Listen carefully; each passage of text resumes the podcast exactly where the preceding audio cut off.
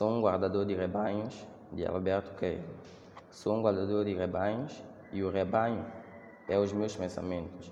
E os meus pensamentos são todos sensações.